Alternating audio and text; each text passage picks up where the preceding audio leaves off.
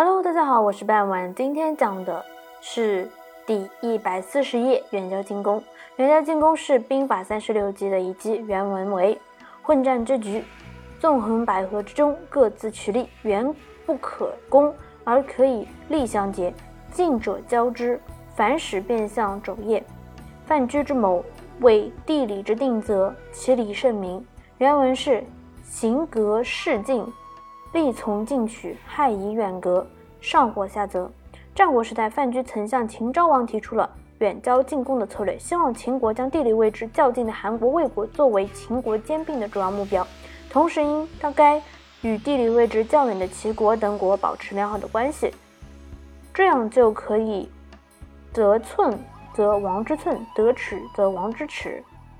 这样的战略呢，也使得秦国可以兼并其他六国，成为统一的。秦国政权。好了，今天内容就到这里结束了，我们下期再见，拜拜。